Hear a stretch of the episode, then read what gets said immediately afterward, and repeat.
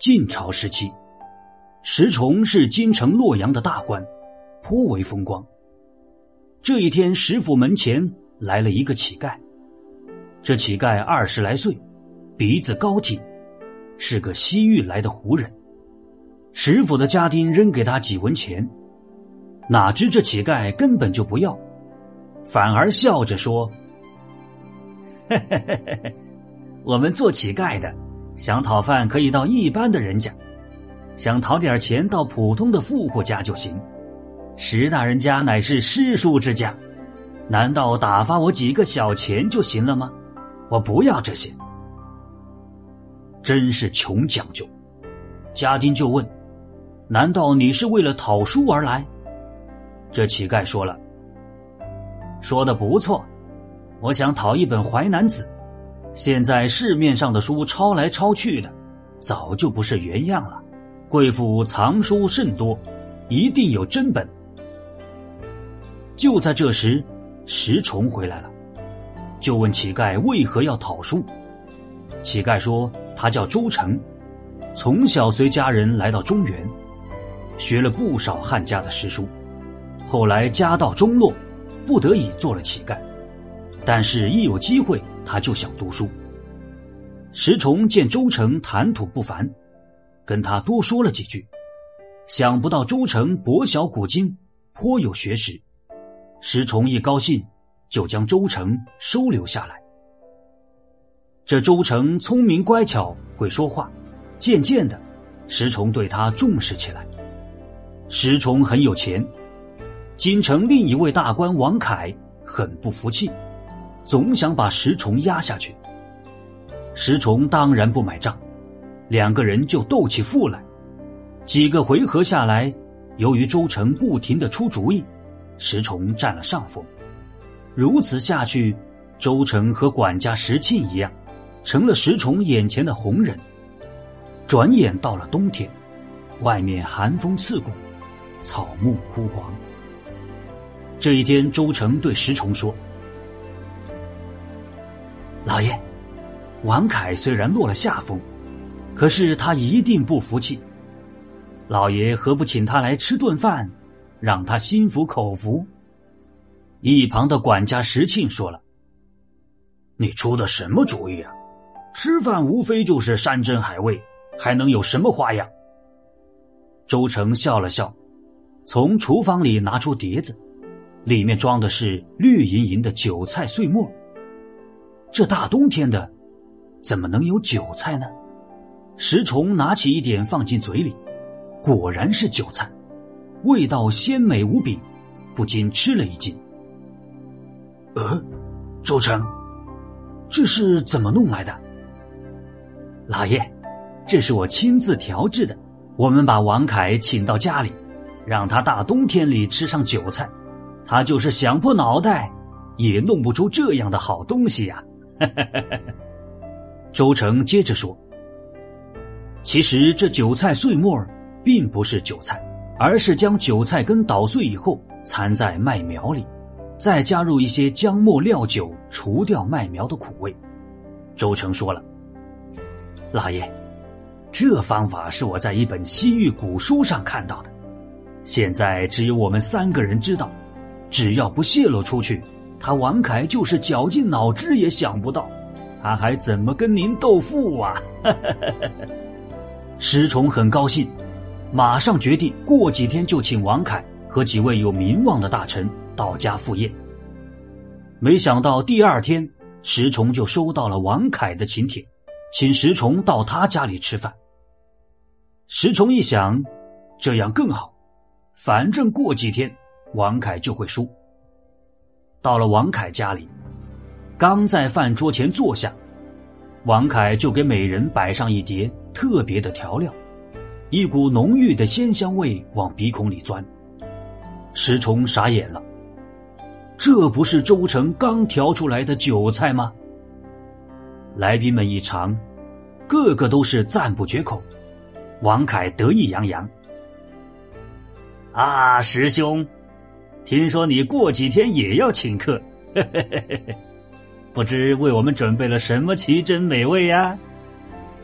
石崇脸上挂不住了，都不知道如何回答。他怒气冲冲的回到家里，让周成再想法子。周成说：“老爷，这酒菜在中原从来没有人做过，如果没有人告诉他，王凯是不可能知道的。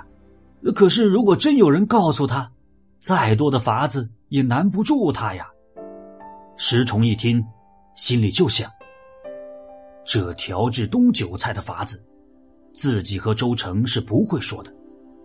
嗯，一定是管家石庆，肯定是他传出去的。于是石崇下令把石庆抓起来，再到石庆的住处一搜，果然搜出许多银子，还有王凯家的信。石崇勃然大怒，命人将石庆吊死。家丁们把石庆押进一间暗室，绑好绳索，正要动手，周成来了。且慢，老爷还有话要我问他，你们都退下。家丁们退出去了，石庆哀求周成：“啊，周成，求你帮帮忙，跟老爷说说吧，我没有出卖他呀。”周成把绳子套在石庆脖子上，拉紧了，紧到不能大声说话，得意的说：“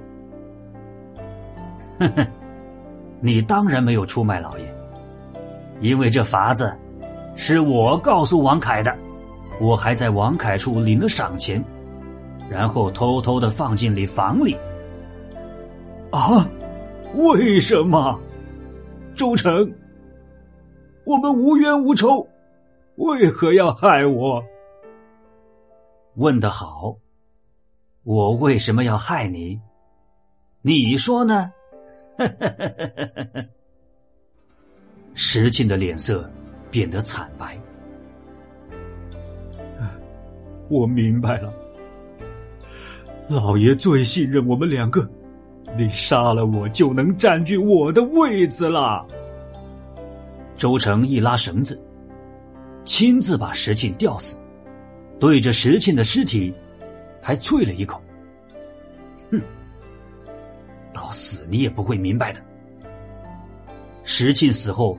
石崇对周成更加信任，石府的重要活动都要听周成的意见。在周成的筹划下，石崇在豆腐上大获全胜。石崇家的富有天下皆知，老百姓们都说，就连皇上的金银财宝都没有石崇多呀。一年多过去了，周成对石崇说：“老爷。”我在您这里饱读诗书，学了很多本领。现在我打算回西域了，家道中落，我要重振家风啊。石崇虽然舍不得，可是也不好强留，只能同意。又过了一年，晋武帝死了，新上任的晋惠帝是个白痴，引起了八王之乱，导致赵王司马伦独断专权。司马伦早就对石崇不满，以谋反之罪抓了石崇，要灭掉石崇的三族。行刑这天，石崇对司马伦说：“司马大人，我这些年一直吃喝玩乐，夸豪斗富，我怎么可能有谋反的念头呢？你这是为了抢我的钱才杀我的吧？”司马伦笑道。哈哈哈哈哈！哈你既然知道钱多了也会要你的命，为什么还要这么招摇呢？生怕天下人不知道你有钱是吗？这时，石崇的家丁突然叫起来：“老爷，周成临走时留下一个锦囊，说如果老爷遇上危难，可以拆开看看。这锦囊我一直带在身上，因为害怕不吉利。”所以一直不敢禀告老爷。石崇一听有这种事，心想：周成这小子聪明啊，肯定是早就想好了救命的法子。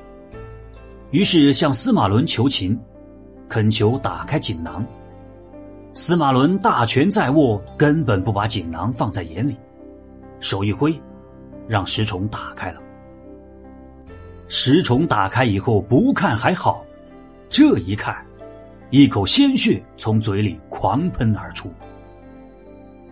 司马伦命人拿过锦囊，看完以后哈哈大笑。只见周成在上面写道：“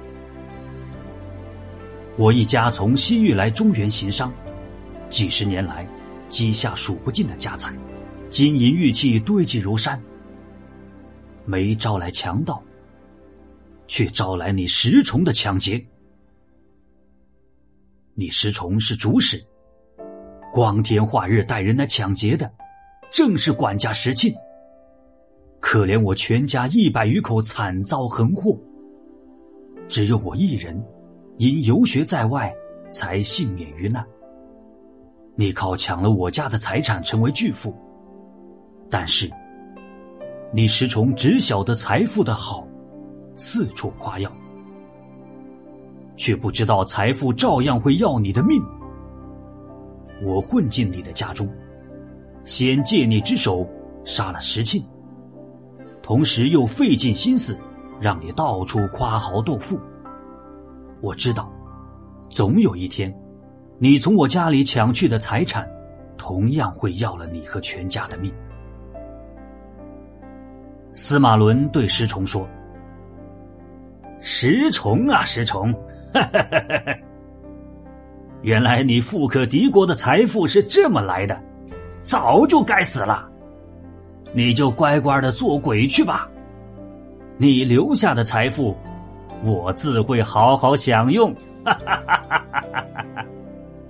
让司马伦没想到的是，没过几年，他从石崇家里抢去的财富，也要了他和全家的命。